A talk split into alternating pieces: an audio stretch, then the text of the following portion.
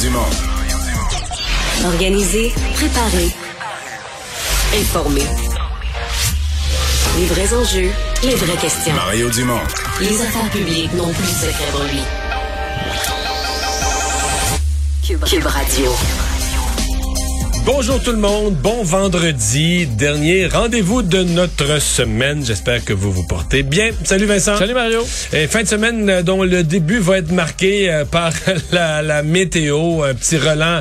On a eu quand même une coupe de journée qui ressemblait au printemps. La, la quantité de neige a diminué euh, dans le Grand Montréal, entre autres, et ailleurs au Québec aussi, mais là, on y goûte. Ouais, un petit coup de neige, a fait petit, ça dépend des endroits, hein, jusqu'à 35 cm pour les secteurs les plus touchés, euh, ce qui exclut ce qui exclut quand même Montréal et Québec. Le Montréal, c'est plus un 15 euh, 10 15 mêlés de pluie, euh, mais l'Estrie, Bas-Saint-Laurent, Québec, Sept-Îles, euh, le l'est du Québec, euh, Mais l'Est du Québec, des ils ont 35. des, des vents, ouais, 35 avec des vents de 70 à 90. Ça, tu Ouais. fais- tu, fermes la 20, là. Euh, oui. Tu parles d'un gars qui, qui- tu parles gars qui connaît la 20, là. Oui, tu oui. fermes la 20, là. Pour avoir déjà habité à Matane aussi, c'est un coin où euh, balayé par la poudreuse, ça peut être difficile. Donc ça va commencer entre autres pour Montréal là, vers 18 heures ce soir, neige un peu plus Ben soutenue. là, il neige un petit peu, là. Oui, mais c'est très petit- fondant. Petit, petit peu, ouais, c'est fondant. Petite neige. Des- à Québec aussi, en sous début de soirée, ça va commencer très faiblement. Et c'est vers 21 heures que le rythme va s'accentuer jusqu'en fin d'après-midi, euh, demain, samedi. Et euh, est-ce que c'est la dernière tempête? Ben là, c'est toi, faut c'est toi, faut qu'il réponde Ben à la ça, je ne sais pas. Ce que je sais, c'est qu'on change d'heure euh, dans la nuit de samedi à dimanche. Donc, euh, on est on va être prêt pour le Parce que printemps. sa dernière lundi, tempête, sa dernière tempête, on est prêt, on est prêt à la prendre. Ben oui. Mais là, il faut pas qu'il nous arrive avec une autre tempête le 25 mars. Non, là. mais Mario, de, de- imagine-toi dimanche soir, là, on va avoir changé d'heure, on va avoir une couche de neige, ça va être lumineux, là, comme tu n'auras Ouais, pas vu ça- depuis plusieurs euh, mois. Tu sais que, euh, je, je sais, là, c'est le fun, il, fait, il va faire clair plus tard le soir, puis tout ça. Mais euh, les gens qui sont dans ma, dans ma catégorie, qui se lèvent tôt, Oh, là, le matin. là, Ben, le matin. Le matin. hey, c'est déprimant en Saint-Cybole, mais- partir de la maison puis il fait noir. Là. Mais oui, mais Tu reste chez sors de la maison à 6 heures du matin, là, puis c'est la nuit. Oui, mais prends du soleil avec tout le monde le soir. euh, Ouais, ouais. je- je- c'est un Mais sacrifice mais- que mais je peux à chaque année- quelqu'un de ouais. Mais à chaque année, je le, je le vis un peu, le partir à noirceur, sauf que les journées rallongent plus vite. Le passé, la, la mi-mars, tout ça, les journées rallongent plus vite. Donc, rapidement, là, il fait clair le matin. Donc, soyons euh, positifs. Et on va rejoindre Julie Marcoux ainsi que l'équipe de 100% Nouvelles. 15h30, allons trouver notre collègue Mario Dumont. Salut Mario. Bonjour. Vendredi 13, euh, 13 mars 2020, parce que c'était un vendredi 13, il y a de ça deux ans. Euh, Il y en a plusieurs qui ont l'impression que c'était le vrai début de la pandémie. Mario, on va euh, revoir ensemble comment tout ça a commencé. Ce matin, euh, le gouvernement a pris la décision, à compter de lundi prochain, de fermer toutes les écoles, cégeps, universités et services de garde pendant une période de deux semaines. Euh, Mario, te, te rappelles-tu dans quel état d'esprit tu étais à ce moment-là? Mais double réponse. Oui, on était sidérés. là. Dire, on voyait les choses débouler, mais en même temps, le mercredi d'avant, tu sais, les nouvelles, le, le basketball majeur, là, la, NBA avait annulé tous ses matchs, la Ligue nationale étudiait la même chose. Tu sais, ça déboulait. À quoi c'est pas compliqué sur nos alertes, là, les gens comme nous, qu'on est abonnés à toutes les alertes de nouvelles, là. Il se passait pas une heure sans qu'on ait l'alerte que la COVID faisait, qu'on annulait, on reportait. Mais c'est que la deuxième partie de ma réponse, c'est-tu qu'est-ce qui est fort? C'est que le deux semaines, là, on y croyait, là. Puis je me souviens, dans les deux semaines, à un moment donné, nous, notre fille, qui était en secondaire 5, s'inquiétait déjà un peu pour son bal de finissant. Puis elle demandait, ouais, mais, tu sais, deux semaines, ça pourrait être plus long. Ah, je pense pas. Là, tu te dis, oh, man. on était Ouais. inconscient, mais Mario, si- inconscient. On n'avait si aucune notion de ce qui se passait, là. Rapidement, il a commencé à avoir cette information, ah, les écoles ne rouvriront pas avant le mois de septembre. Là. Oui, ben, mars. c'est-à-dire que moi, je me souviens ici à Cube, j'avais reçu le professeur euh, Benoît Masse, qui est vraiment un expert, vraiment un, épidémi- un épidémiologiste qui a étudié les modèles. Et c'est parce que le, je pense que c'est le magazine The Atlantic là, qui avait fait un texte avec des, qui avait consulté différents experts, qui avait regroupé ça dans un texte pour dire, ben, généralement, une pandémie, ça dure un an ou deux. Puis moi, je me dis, Ah, un an ou deux, voyons. T'sais. Et là, euh, professeur Mars m'avait dit, ben, les experts dans The Atlantic, là, ce qu'ils relatent, c'est la science des épidémies. Euh, là, il me citait la grippe espagnole. Mais tu sais, c'est drôle. On vit à une époque où on pense vraiment que l'humain est plus fort que tout. Là. Tu sais, on se dit, ouais, la grippe espagnole, il n'y avait pas de médecine. C'est l'ancien temps, 1918, 19. arrête ça. C'est plus pareil de nos jours. on a les hôpitaux, on a tout. On va... Puis là, ben non, il me dit déjà à l'époque, il me disait, non, mais là, ça va prendre un vaccin. Puis le vaccin, euh, dans l'histoire de l'humanité, on n'a jamais pu imaginer avoir un vaccin en dedans d'un an. C'est à peu près ce que ça a pris. Puis après ça, ben là, il faut tester, avoir le vaccin, tester le vaccin, donner le vaccin aux gens dans un ordre établi. Puis ben, ça fait deux ans. Mais hey, on était naïfs, là. Et en mars 2020, on, on savait. Même, tu sais, moi, c'était mes 50 ans. Puis Marie-Claude raconte ça maintenant. Elle, organisait ma fête de 50 ans, c'était à la mi-mai. Puis là, elle avait réservé une salle, puis elle avait fait un meeting avec mes enfants à, peu près vers le, 20 mars, là, pour dire on annule-tu? Puis là, tu sais, ils disaient ben non, ça, à la mi-mai, ça va, ça va être fini, il n'y aura plus rien, on va être capable de se réunir à mi-mai, tout ça va être fini. Tu on, pouvait pas croire que ça allait durer si longtemps que ça. Mm. Ça va peut-être se rendre à la fin mars, peut-être au mois d'avril, mais pas à la mi-mai. Puis quand tu regardes ça avec les yeux d'aujourd'hui, mais tu dis OK, on était, on savait rien, on était totalement dépourvu pris au dépourvu, pas préparé à une telle chose. Malgré tout, je vais te dire une chose. À mon avis, on est encore moins préparé à une guerre. Je pense que, tu sais, mettons, moi, si tu m'avais demandé il y a cinq ans, ou il y a dix ans, entre une pandémie et une guerre, je t'aurais dit, ouais, ben une pandémie, ça traîne toujours dans l'air. Ça fait des années que les spécialistes nous avaient dit, on y croyait pas vraiment, mhm. mais en même temps, on se disait, tu sais, il y a eu la H1N1, on a passé proche, c'était contagieux, tu sais, puis la SRAS, on a passé proche, il y a eu des morts à Toronto. Puis tout le monde nous avertit, les, les, les épidémiologistes, à un moment donné, la grippe espagnole, une fois par siècle, tu sais, on pogne une pandémie. Alors qu'une guerre, moi, sincèrement, je pensais jamais vivre ça de mon vivant. Une vraie guerre, là, qu'un qu'un pays, un grand pays, fort et puissant, attaque la démocratie d'à côté.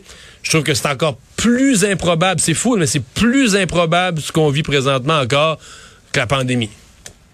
Espérons que ça durera moins longtemps. Euh, euh, on a vraiment l'impression que la planète oublie. Euh, on revoit cette guerre-là, puis on se dit, on pouvait pas penser que ça pourrait se reproduire, et pourtant, c'est ce qu'on vit. La pandémie, euh, on faisait tout à l'heure la docteure Cécile Tremblay, qui elle l'avait vu venir euh, au mois de janvier. Elle dit, il va y en avoir d'autres pandémies. On est trop de monde, les animaux se rapprochent trop des humains. Est-ce qu'on a appris de nos erreurs, selon toi, ici au Québec, Mario? Euh, bon, écoute, on a appris à gérer une pandémie, oui, mais j'aime pas du tout la façon dont la pandémie se termine. Parce qu'il reste que la pandémie s'est terminée avec quelques groupes radicaux qui représentent un assez faible pourcentage de la population, mais qui ont l'air d'avoir tout dominé. Là, les Rambo Gauthier, les anti-masques, les anti...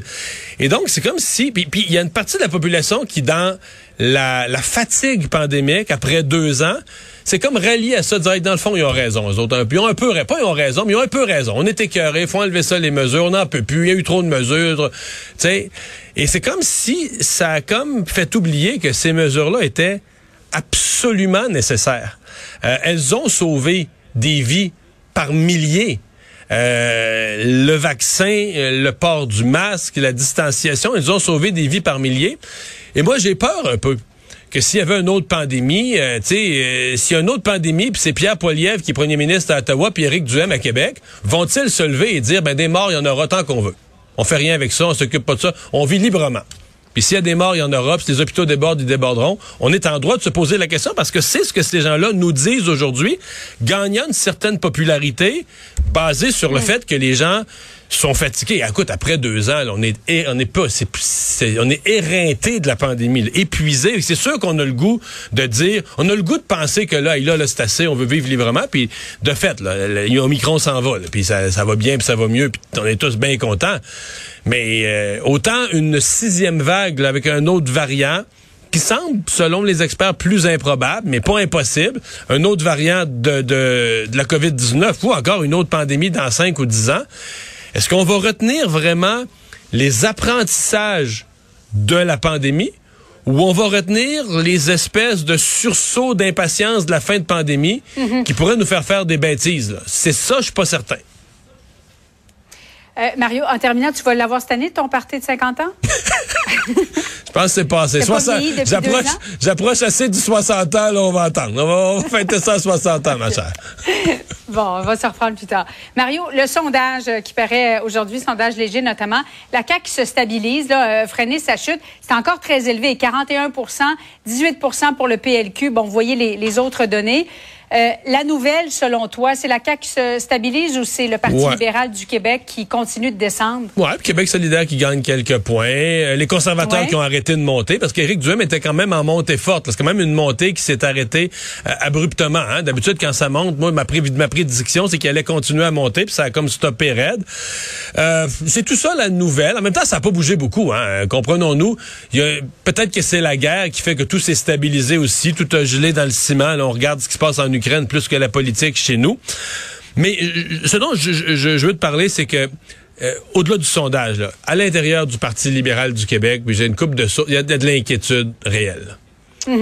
Euh, Il y a de l'inquiétude réelle, euh, pas pas de la panique, mais des gens qui croient dans ce parti-là, qui croient. Écoute, le Parti libéral c'est une grande institution, il est là depuis 1867. Des gens qui croient à l'avenir du, ben, à l'importance du parti, à son rôle dans la société québécoise, puis qui disent, mais là, on est en train de le perdre. là. À cause de la faiblesse chez les francophones. Parce que Dominique, euh, Dominique Anglade, euh, c'est une femme intelligente, c'est une femme. Alors, déjà en partant, c'est bien agréable pour la société de voir une femme chef de parti, euh, métisse, euh, provient des, des, des communautés culturelles ou, ou d'origine haïtienne. Là, J'ai dit métisse, mais d'origine haïtienne. Ouais. Qu'est-ce qui, qu'est-ce qui ne passe pas, selon toi, auprès de Dominique Anglade? Je, je serais pas capable de. Je, je serais très sévère d'accoler Dominique Anglade, à mon avis, là, les, les malheurs du Parti libéral. Mais là, il y a un problème organisationnel. C'est qu'en plus de plus avoir de vote, il n'y a plus de monde. Là. Euh, ils font des tournées régionales, des assemblées régionales. Sincèrement, il n'y a plus beaucoup de monde. Euh, le recrutement de candidats, ce que j'entends, c'est qu'il y en a là, dans la région de Montréal, mais c'est pas si facile. Euh, tu sais, quand je te dis des gens inquiets, euh, Julie, c'est des gens vraiment inquiets là, qui se disent, ben, est-ce qu'on va... Tu sais, il y a cinq ans, quand on accusait, puis quelques-uns le faisaient, ah, le Parti libéral, c'est rendu le Parti des Anglais, c'est comme un parti equality, là, tu sais, par- C'était comme une accusation un peu injuste, un peu méchante. C'était pour discréditer le Parti libéral. Puis la crainte, c'est que ça devienne vrai. C'est qu'après la prochaine élection, tu dises, OK, c'est vraiment strictement un parti. Je te donne le scénario avec un sondage comme on voit aujourd'hui chez les francophones. C'est le Parti libéral fini, Ouais. mettons, dans la moitié des comtés du Québec, dans le Québec francophone, dans les régions, le bas du fleuve, le centre du Québec, la Mauricie, nomme-les. Québec, le Parti libéral finit cinquième. Imagine ce scénario-là. Tu sais, dans les comtés, là, tu regardes, OK, bon, mettons, la CAQ a gagné là, euh, Québec solidaire a fini deuxième, Éric Duhem, le Parti conservateur a fini troisième, ou le PQ a fini deuxième, puis cinquième, Parti libéral. Bon, si ça arrive à une place, tu dis c'est un accident. Ça arrive dans une région en entier, tu dis ouais, ça, ça arrive dans plusieurs régions, puis ça arrive dans l'ensemble du Québec francophone, mais là, tu dis le Parti libéral, il, quand t'es cinquième, là, il y en a plusieurs qui, passent à- qui sont passés avant toi. Donc, euh, non, non, c'est de la grosse, grosse, grosse euh, inquiétude. Puis là, ben, à chaque mois, tu te dis, ben là, on a du temps, on a du temps, on a du temps. Mais là, on est à cinq mois du déclenchement des élections. Fait que du temps, on en a moins. Donc, je pense qu'il y a des organisateurs libéraux qui, qui attendent des gestes forts là, du parti, de la direction du parti, de leur chef. Mais des gestes forts, plus facile à dire qu'à faire et qu'à trouver. Là. Mario, merci beaucoup. Bonne fin d'après-midi à toi. Alors Vincent, dans les autres euh, nouvelles, euh, ben, faisons un peu le bilan de la journée en Ukraine. L'armée russe là, qui se concentre vraiment sur Kiev et les Oh. alentours de Kiev. Oui, et on surveille toujours la situation là-bas. Quoique je disais à peu près la même chose hier, hein, qu'il y a des forces qui s'amassaient un petit peu partout autour. Mais c'est parce Euh, qu'ils se redéploient, il y a comme du mouvement, là, comme s'ils se plaçaient pour quelque chose autrement que les convois qu'on avait vus jusqu'à maintenant. Exactement, donc peut-être changement de stratégie. Vous trouvez voir s'il y a des troupes également du euh, Bélarus qui vont s'ajouter. Donc une situation à surveiller. Euh, Quoique, bon, beaucoup de forces sont autour de la capitale, mais euh, des bombardements, il y en a eu un peu partout à travers le pays. Entre autres, euh, la ville un peu plus centrale, disons, au centre euh, sud-est de l'Ukraine, Dnipro, qui s'est réveillé ce matin euh, dans la désolation. On parle de bâtiments calcinés, éventrés, soufflés par une nuit de bombardement. Euh, donc, c'était un peu à leur tour, on dirait, d'y goûter, là, et qui a été ciblé dans la, dans la nuit dernière par les Russes. D'ailleurs, le- l'armée ukrainienne, dans un communiqué communiqué disait que les Russes avaient été incapables d'obtenir le moindre succès. Donc l'ennemi euh, s'attaque à l'aide de missiles et de bombes sur des villes situées profondément dans le territoire, donc incluant Dnipro, Lutsk euh, également, qui ont été visées. Euh, Dnipro, c'est une ville de quand même un million d'habitants. Euh, et dans les derniers événements, là, on a beaucoup parlé de ce, cet hôpital pédiatrique bon, détruit à Mariupol. Et dans les dernières heures, un dossier qui a fait réagir, c'est celui de, d'un centre, un établissement pour personnes handicapées près de Kharkiv, dans le nord-est, une des villes les plus dévastées, mais où des bombes auraient atteint cet endroit qui contenait à peu près plus de 300 personnes. On oublie qu'il y a des gens qui peuvent pas quitter là des personnes âgées, des personnes handicapées. Il y a des établissements où tu peux pas. Euh, là, on parle des réfugiés, mais les réfugiés, c'est des gens qui sont en capacité physique. Dans certains cas, prennent le train avec leurs enfants, euh, marchent des, heures et des heures, marcher dans la destruction. Ben oui, c'est ça euh, foyer de personnes âgées, une résidence de personnes handicapées, tu peux pas vider ça puis penser évacuer. Là. Ouais, et il semble y avoir vraiment. Euh, est-ce qu'on cible carrément des civils ou est-ce que vraiment on fait juste tirer dans le tas? Euh, C'est ce que dénoncent plusieurs organismes internationaux, euh, voyant le type de destruction qu'on voit sur des organisations, des édifices civils. Les, les deux thèses circulent. Hein? Que les Russes tirent des missiles qui sont pas tellement précis, puis ils se disent ça va détruire quelque chose, tirent un peu à tort et à travers, alors que d'autres disent, ben évidemment la propagande ukrainienne dit ils visent vraiment les cibles civiles. Sincèrement, je ne le sais pas. Euh. Dans les deux cas, ça fait énormément de, de, victimes. D'ailleurs, dans les conventions internationales, on exige de protéger les civils. Euh, c'est ce qu'a rappelé euh, d'ailleurs aujourd'hui un haut responsable de Médecins sans frontières parlant de la situation à Mariupol, où lui parlait d'une tragédie inimaginable à Mariupol, parlant de centaines de milliers de personnes qui sont littéralement assiégées. il disait, là, le responsable, c'est le patron de Médecins sans frontières suisse, c'est un des coordinateurs de ce qui se passe en Ukraine, de leur côté, Stephen Cornish disait les sièges, c'est une pratique médiévale qui a été interdite par les moyens modernes, euh, par les lois modernes de la guerre, et ça pour une bonne raison. Les gens à Mariupol qui n'ont pas de chauffage, pas d'eau, pas de nourriture depuis longtemps, euh, fait la nourriture qui commence à manquer, les bombardements qui sont incessants, au moins déjà 1200 morts, euh, rappelant que le droit international exige de protéger les civils, qu'on doit leur fournir euh, de la nourriture, de l'eau, des médicaments, et de pouvoir rester en dehors du conflit, ce qui est impossible en ce moment pour des centaines de milliers de personnes. Le mot que, monsieur, que le docteur Cornish emploie, médiéval, c'est vraiment le bon mot. La guerre de Poutine, c'est une guerre médiévale avec des moyens modernes. Je crois les armes modernes, les, technologies modernes. Mais c'est une guerre, dans son approche, c'est une guerre médiévale. Oui, on encercle de loin, on lance comme si on lançait avec des catapultes euh, pour... Euh, Détruire à tort et à travers, et, et, comme si les Nations Unies ça avait jamais existé, comme si toutes les règles d'encadrement des guerres ça avait jamais existé. C'est vraiment ça, là. Euh, et euh, d'ailleurs, parlant des bon de, ces personnes, euh, de ces civils en Ukraine, on est rendu à 2,5 millions de personnes qui ont fui, 2,5 millions de réfugiés selon l'ONU. L'ONU aujourd'hui, faut rappeler, Mario, la semaine dernière, on disait que l'ONU, leur évaluation, c'était que pour les six prochains mois, on allait atteindre 4 millions de personnes qui allaient fuir. On chiffre qui devrait va être explosé, ben explosé, et ça très rapidement. Alors une situation humanitaire extrêmement difficile là-bas. Euh, plusieurs qui proviennent de, bon, euh, de, entre autres de, de, de la capitale et d'ailleurs, qui tentent de rejoindre des endroits sûrs. Alors c'est un problème de plus en plus gros pour la communauté internationale. Et grosse nouvelle du jour quand même euh, au euh, Québec, là, qu'une situation qu'on suit depuis des années et des années en Arabie Saoudite. Ouais, Raif Badawi a finalement été libéré. donc lui qui est emprisonné, là, le blogueur euh, depuis 2012 pour avoir critiqué les autorités religieuses en Arabie Saoudite. Il avait été condamné à 10 ans de prison, 1000 coups de fouet, là, qui était finalement devenu 50 euh, coups de fouet. quand tu parles de médiéval, euh, parler de coups de fouet, c'était en janvier 2015. il y avait eu beaucoup d'inquiétudes hein, parce que sa peine se terminait le 28 février dernier et il n'était pas libéré. Et euh, sa famille, encore une fois, disait là, euh, là, il a fait sa peine, il faut le libérer. Ça a repris donc quelques jours de plus. Sauf qu'il y a des rumeurs qu'il soit prisonnier du pays pour une autre décennie. Bon, c'est ça. Parce que là, il est libéré de prison, de, prison à l'intérieur de l'Arabie Saoudite. Sa famille, évidemment, sont très heureux. Par contre, est-ce qu'il pourra sortir du pays? Pour l'instant, il est interdit de passeport pour 10 ans, interdit de communiquer sur les réseaux sociaux, interdit d'avoir en sa possession un téléphone cellulaire. Alors, ça se peut que ce soit compliqué de communiquer avec lui, mais c'est quand même une, bonne, étape. je vais pas minimiser, mais Mais c'est que là, lui, il n'est pas à l'abri de se faire euh, recueillir pour n'importe quelle raison. Je pense que Euh, sa vie serait plus simple à Sherbrooke, mettons. Je suis tout à fait d'accord.